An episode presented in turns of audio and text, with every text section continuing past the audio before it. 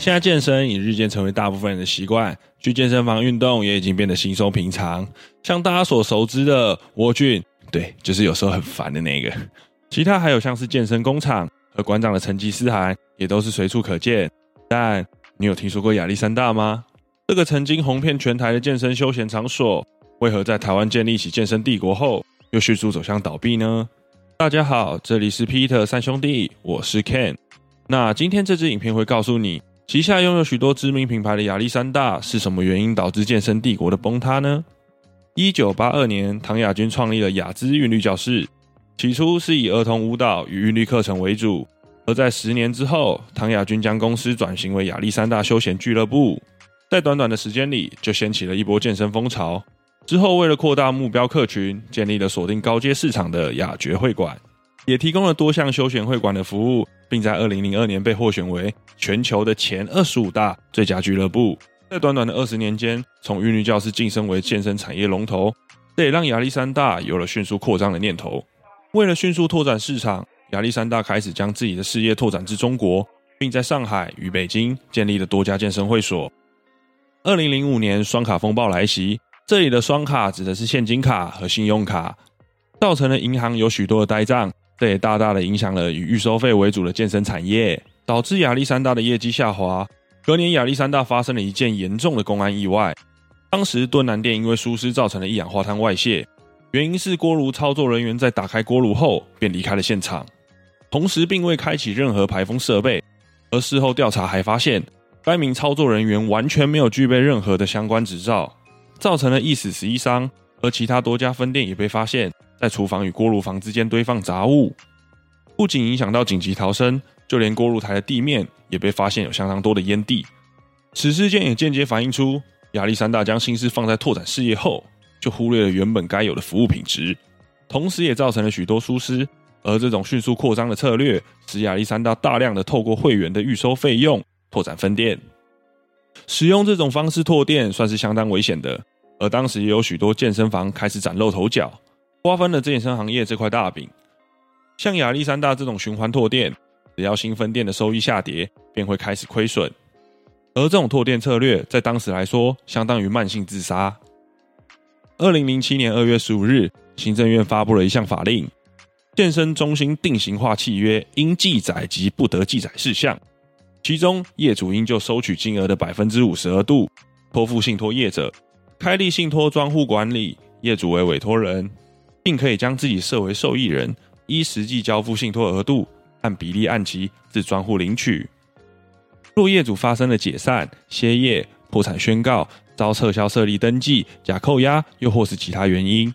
导致无法履行与消费者的服务契约，就必须将其受益权归属于消费者，又或是其他受让人，或其他经中央主管机关许可之履约保证。嗯，这边听起来好像有点复杂吼。那当然，我们不是学法律的，所以这边只能用我们的理解来简单说明一下。如果有错误，就麻烦懂法律的观众帮忙纠正一下喽。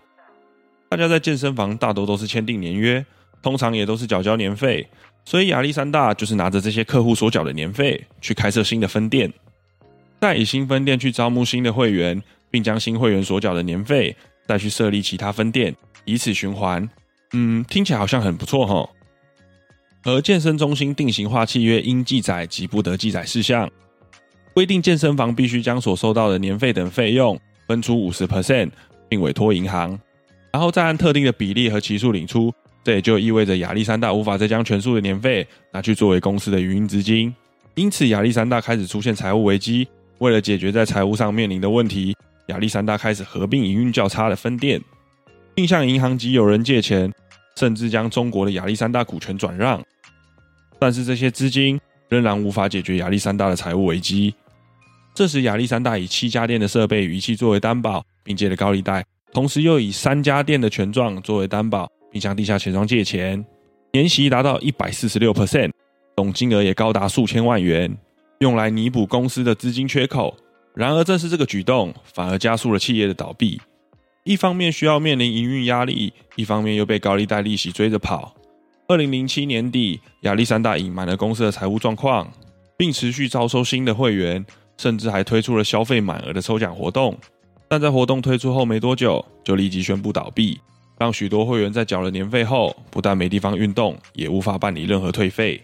这导致了许多会员不满，认为这是一场恶性倒闭。当然，这样的做法也让亚历山大官司缠身。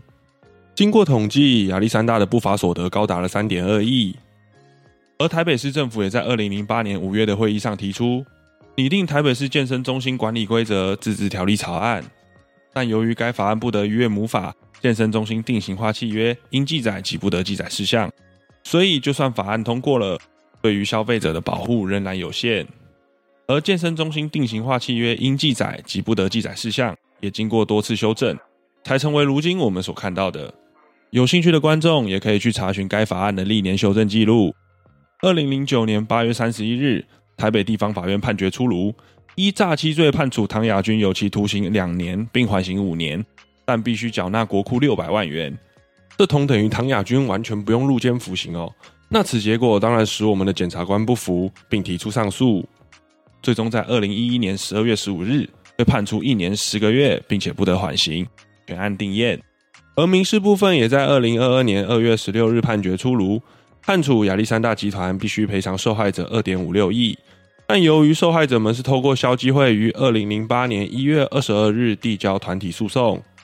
并且请求权让与书与请求权补正证明书都只记载公司，所以最终法院判决只需由法人来赔偿受害者，负责人则不需赔偿。也就是说，唐亚军等人完全不用赔偿受害者，而身为法人的亚历山大也已倒闭，这意味着受害者们即使胜诉，依然无法得到任何赔偿。虽然不确定是否还会再上诉。但此诉讼已长达十四年之久，如今一审的结果也不禁让人感到无奈。随着现在健身风气盛行，台湾也有了许多新的健身品牌，希望借由亚历山大倒闭事件，能够让其他健身业者引以为戒，创造出更好的运动环境，并将这项良好的运动风气延续下去。这里是彼得三兄弟，那我们就下集再见喽，拜拜。